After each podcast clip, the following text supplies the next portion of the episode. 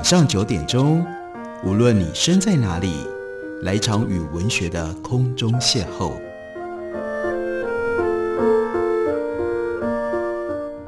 杨照谈书，邀您一同遨游文学世界，认识古今中外的经典之作。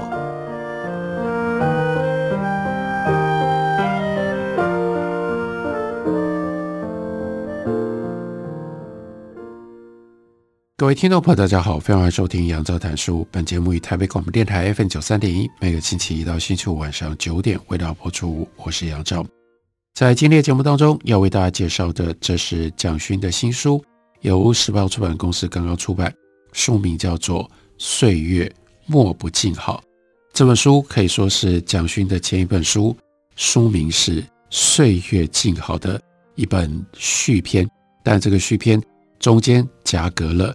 在时代上面，在时局上面非常大的转折变化，所以关于岁月莫不静好，蒋勋特别写了这样的一篇自序，提到了二零二零年，从岁月静好到岁月莫不静好，虽然看起来这两本书书名如此接近，但是中间隔了二零二零年，这一年对许多人应该都是艰难的一年吧。蒋勋说。岁月静好出书了之后，没有想到全世界陆续陷入新冠大疫的蔓延。还记得二零一九年，我还在济南，去了青州看北齐教场佛像，去了杭州，再次拜谒弘一大师的舍利塔。西湖一片初冬的萧瑟平静，走过断桥，望着湖边孤山上冷峭的宝书塔，想着《诗经》美丽的句子，莫不静好。两千年前，诗歌咏唱的生活日常是用“静”来形容“好”，莫不静好。这样平凡的祈愿，或许是因为日子里潜伏着多少动乱不安，潜伏着多少颠簸的惊慌，平静水面下隐藏着多少惊涛骇浪。狂风暴雨的下一刻，在西湖泛舟的时候，悠哉悠哉，但其实。武汉已经大疫流行了，我们庆幸的静好，要有多么虔诚的谨慎呢？回台湾读到消息，武汉大疫，庆幸自己离开了疫区，心中还惦记着在疫区巡回演出的朋友。岛屿人人自危，戴起了口罩。我们的惊慌常常是感觉到疫区很近，总是想要逃离，想要离疫区越远就越安心。所以，二零二零年一月。飞到了伦敦，二月又去了南非，在野生动物保护区里悠哉悠哉，几乎忘了世界有流行疫病在蔓延。原来计划二零二零年的二月底要到比利时根特去看难得一见的 Young van Eyck 的大展，三月又可以到巴黎去看 Pina Bausch 早期五座蓝胡子，也约了朋友要去意大利脚后跟，指的就是意大利。像是一个靴子一样，所以在意大利的最西南角那个脚后跟的海边去度假。我们总是有很多的计划，每一项都很重要，每一项错过了都很遗憾。然后新冠肺炎就在欧洲爆发了，意大利一日的死亡人数破千的时候，英国还不太在意，觉得疫区在别国，跟自己无关。国与国是人类划分的界限，国界严谨，其实挡不住天灾，也挡不住传染病。地震引起的海啸曾经重创千里之外的异国，日本福岛的核灾辐射也穿越国界，四处蔓延。人类的国界真的能够防守什么吗？二零二零年的三月九日，蒋勋说：“我从伦敦落荒而逃，电视上看到意大利疫病死亡的尸体。”一车一车通过街道，即使至亲如夫妻、母子、兄弟姐妹都不能靠近。托斯卡纳的居民打开窗户，或站在阳台边含泪送别。一条街咏唱起安魂的歌声，凄怆而嘹亮。我仿佛感觉到什么叫做幸存者的悲哀，要一路陪伴叮咛逝者，有这么多说不完。道不尽的咏叹。取消了所有原定的计划，回到台湾。原来觉得疫情与自己无关的英国，很快就卷入，接着就传来了伦敦封城的消息。在回国隔离的两星期当中，每一天诵经、读书、写字、画画，庆幸自己还有很多喜欢做的事情可以陪伴。庆幸窗外一条大河，潮来潮去，日升月横。又想到了诗经里的句子：“莫不静好。”要多么虔诚的珍惜，才会感谢此时此刻平常生活里无惊慌、无恐惧的静好。大河，蒋勋对着的是淡水河，潮汐涨退，日月星辰流转。窗前榕树上整理羽毛的麻雀，看到这个春天新冒出来的翠绿嫩叶，细雨霏霏，已经到了春分时节，可以这样的孤独，因为隔离，所以只和自己在一起；也可以这样的奢侈，看流水汤汤，听潮水涌来的澎湃，听细齿回旋，在沙岸泥泞之间，一点一点退去。河的对岸是大屯山，春分的云岚变灭也都看到了。原来隔离可以看到很多，原来唉声叹息的遗憾并不遗憾，原来隔离也不是隔离。节气岁月叠次而来，我们并没有错过什么，并没有错过莫不静好的每一个日子。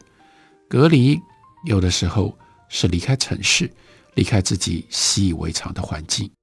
芒种到小暑，这就是这本书它所记录的主要的时序。那是蒋勋到了台东知本乐山，听整片大山刚刚嘶叫起来的今年的初产。到了大暑过后，立秋到处暑，在同样是台东长滨金刚山下眺望太平洋重重的大浪。到了白露。到霜降，种谷的田野由浓绿开始结穗，稻子开始要长稻谷了，一直到收割前灿烂的金黄。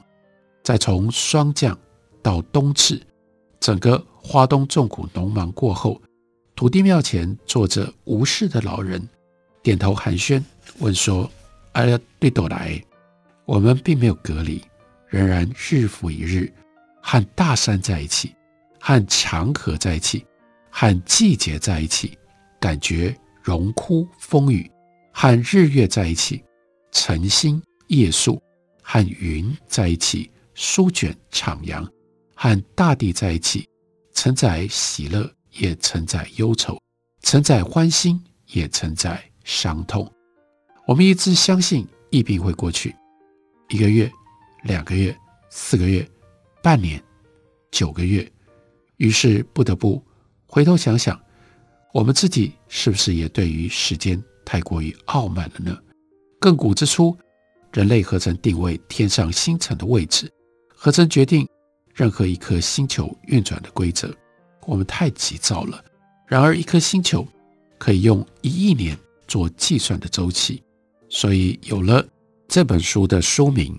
从岁月静好到变成岁月莫不静好，也蒋勋说：“我还有多久要和疫病在一起，做更谦卑的功课？”所以这本书里面记录了很多蒋勋在台东的生活，例如说有这么一篇，标题叫做《鹿野》，住在山间农舍，院子里有一百多只鸡。我一开门，走出屋子，鸡就涌上来。还试试啄我的脚趾头。朋友问：“是哪里啊？”我说：“鹿野。”其实还是有点空洞。我们能说出的地名，常常也只是我们有限知识的标签。贴了标签，就会有很多的盲点。在两座山脉之间，附近都是田，刚插秧的水田，培养罗汉松植栽和南洋松的林地。更远一点，山坡上的火龙果园和凤梨田，一条小径可以一直往东走到一段卑南溪的河堤边，溪边卧着像一只鸡的栾山。如果往栾山去，会经过瑞河车站，这个车站似乎废弃不用了，有小小候车室，有月台，有轨道，没有看到人来人往，但可以确定是一个车站，补足了这个路野标签上的一个盲点。蒋勋说：“我希望用这样的方式认识世界，不只是纽约、东京、上海、巴黎，我也希望用这样的方式认识岛屿，不只是台北、台中、高雄。慢慢行走。”慢慢体会，空洞的标签周边的盲点，可以从模糊空洞变得信息实在。《桃花源记》和《湖滨散记》都确实清楚，但不是标签。数位的速度越来越快，风景都变成了标签，人也变成了标签。用标签来认识风景和人，盲点也就越来越大。瑞和车站再往前走，另外有瑞园车站。新修过，少了小站昔日的平实朴素，好像乡下人挂了一身假的珠宝，闪闪发光，畅俗又自卑。这是近几年的台铁美学，虽然是很平缓的口气，但蒋勋也不免在这里面带了一点批判的意味。他接着说：“附近有巴卡拉子部落，在过去沿着峦山侧翼。”可以眺望山脚下的卑南溪大河河床和河口广阔的冲积平原，在广阔丰富的大自然当中，我觉得离人的是非好远，离艺术的美丑也好远。这个时候立秋了，立秋时节，绿玉鸾山蔚蓝天空上的白云洁净极了。接下来，他就连着有了一张照片是。棉纸花的照片，棉纸花开花，蒋勋为这样的棉纸花写了一首诗，短短的诗，远远的鸡啼此起彼落。他们还记得黎明，记得山棱线上亮起来的一抹微红，日升月沉，刚刚诞生的婴儿啼哭着，刚刚死亡的老人安静了。生与死，一个夜晚，空气里都是你骚动的香气。起床就走到院子看清晨的棉池花。我们休息一会儿，等我回来继续聊。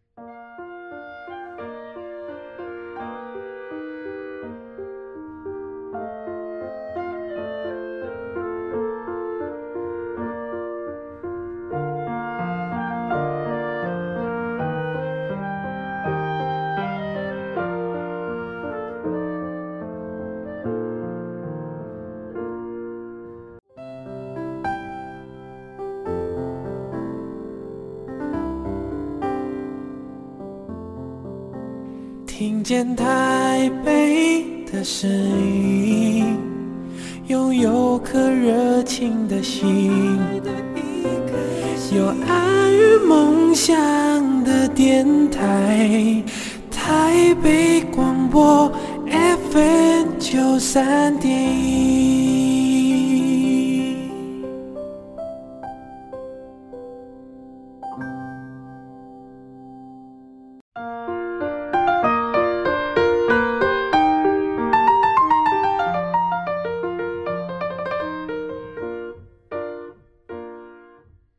感谢您继续收听《杨照谈书》。本节目以台北广播电台 FM 九三点一，每个星期一到星期五晚上九点，为大家播出到九点半。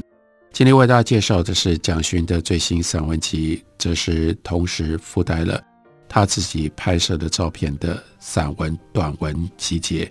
书名叫做《岁月摸不静好》，是时报出版公司刚刚出版的新书。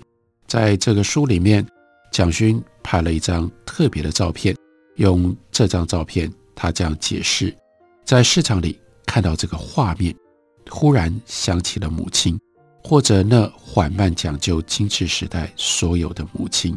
这张照片里照的是什么呢？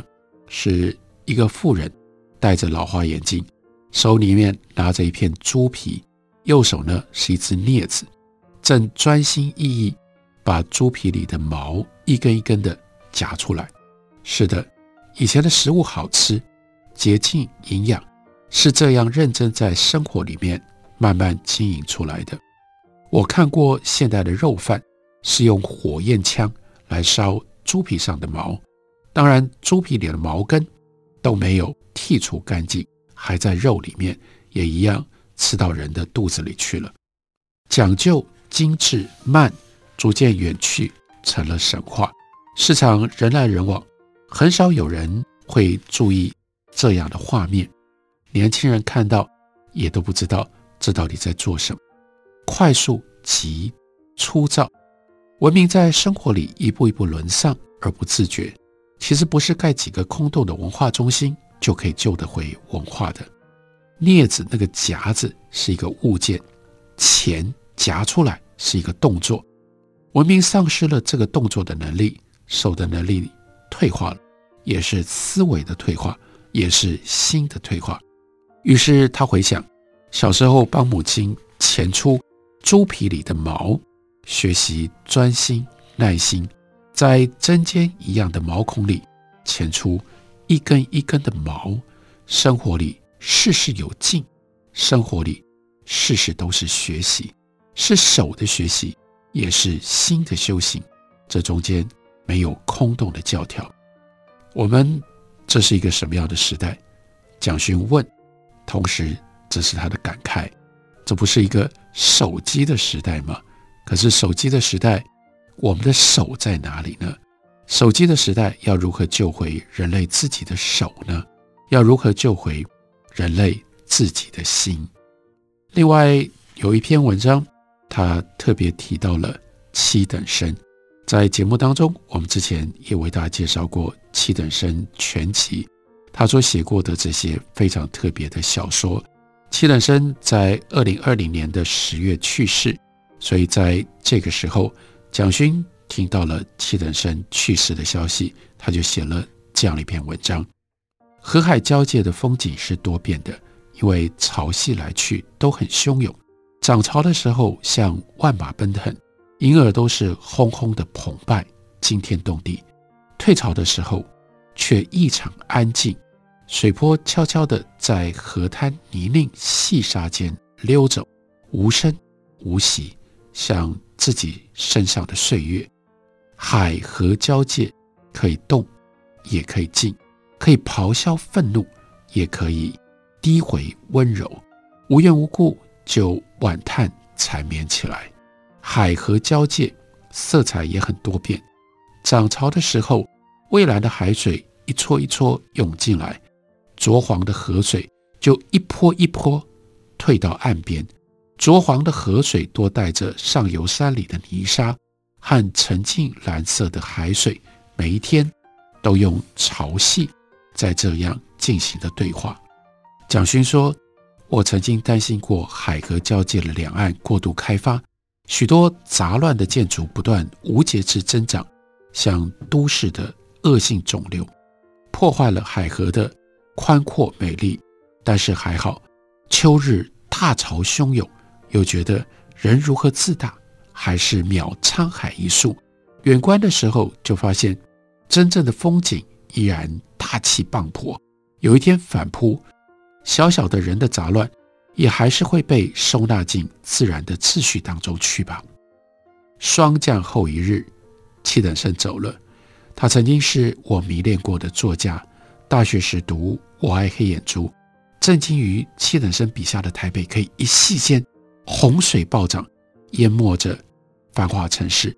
书中的男子仓皇和城市居民一起避难，爬上高楼屋顶，看着不幸者坠落洪流，瞬间恶浪卷走。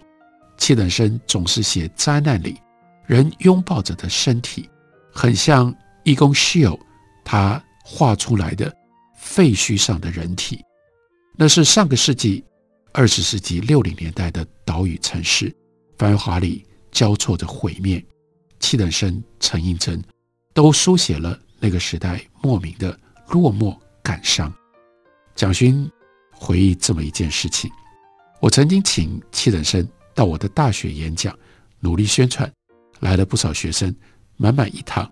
然后像耶稣一样的七等生坐着。一语不发，很久很久，他微弱地说：“今天不想讲话。”校园里很久传扬的这故事，当笑话谈，或愤愤然的以为他是个神经病。不知道为什么忽然想念起七等生，想念起那个时代，可以这么决绝地说：“今天不想讲话。”有一天，岛屿遗忘了七等生也没有关系。他并没有想要被记得。他说：“我是一个无政府主义者 （anarchist）。”陈映真最早的小说《我的弟弟康雄》，这个康雄也在日记里说：“安纳奇，安纳奇，anarchist。”离安纳奇很远了，名字希望被记得，希望刻在石头上，都离安纳奇很远了。所以七等生走了。听说七等生的遗嘱要海葬，所以七等生他有时候会随着潮汐回来吗？再下来，我们看一下蒋勋，他拍了一张相思树的照片，然后写了一篇叫做《相思》的短文。秋天山上的相思树，枝干如梦般悠悠长长的伸展，叶片重重叠叠，光影迷离错落，在风中微微摇曳晃动，好像自己跟自己说着午后说不完的话。疫病没有停止，在所有骄矜自大、幸灾乐祸的喧闹狂妄城市里继续蔓延。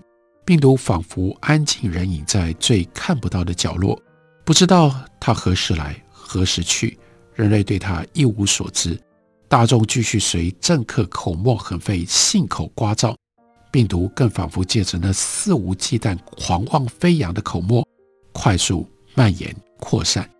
口罩或许要永远戴着了也好，为了防止病毒扩散，也为了世界可以因为这样更安静一点吧？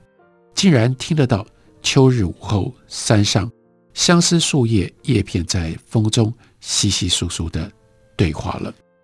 在下面一篇，蒋勋讲到，在朋友家看他的收藏，看到一方熟悉的印记，突然联想起那个时代，东方的书画里有阅读不同时代印记的快乐，因为一方印，历史可以回溯，帝王的富贵，宫廷的华丽，画院当中人才济济。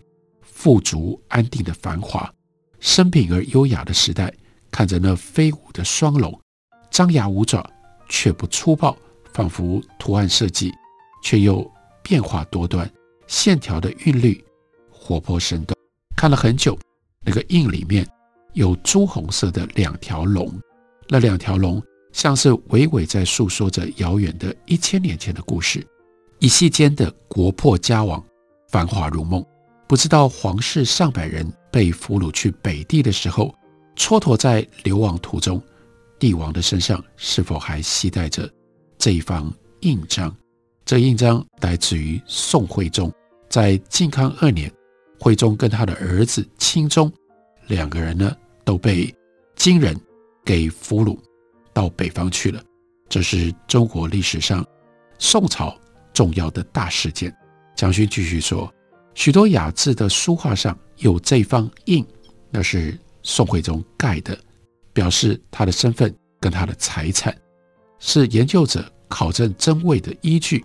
如果不是为了考据，那朱红的印其实很像身上的胎记，像前世痛过了之后仍然不平复的一抹血痕，在肉身走后仍然留在书画上，停留在不肯轻易漫画毁坏的纸卷上，如此顽强，对抗着时间，在时间里成为久久无法逝去的魂魄。我们是不是每个人都有自己的一方印呢？忽然想起，所有逝者的印，是否也都随着肉身而灰飞烟灭了呢？再下来，我们读一下二零二零年十一月三日，这个时候。蒋勋所记录的心情，节气霜降过去了十天，月圆了，在岛屿尾端的旭海，看山岭线树梢上渐渐亮起来的月光，因为这个地方没有光害，月光的亮显得惊天动地。又想起王维诗句里所说的“月出惊山鸟”，是的，我听到鸟的呀呀叫声。他们也仿佛从树势沉暗无明的懵懂里恍惚惊醒，看着自己的影子惊叫。另外，在排湾族旧马里巴部落看到很美的叫做清香，白色跟紫红的搭配，也像部落传统的衣饰织染。人总是从自然当中学习，做很多美的功课。记得清香这个名字，记得岛屿许多部落和自然对话的久远传统，记得那些缤纷的色彩，来自山野原生植物的色彩，灿烂夺目，成为优秀族群身上不朽的编织印记。部落的传统是色彩的记忆，是歌声，是舞步，是敬重天地山川的仪式。岛屿可以找回这些记忆。尊重这些记忆，传承这些记忆吗？这就是蒋勋他所写的《岁月莫不静好》，里面有蒋勋自己拍的照片，然后依照这些照片，他写了许多的短文。这些短文最后要表达的是，二零二零年在疫情来袭的情况底下，人如何重新跟大自然学习，如何重新。认知岁月，书名叫做《岁月莫不静好》。感谢您的收听，下个礼拜一晚上同一时间我们再会。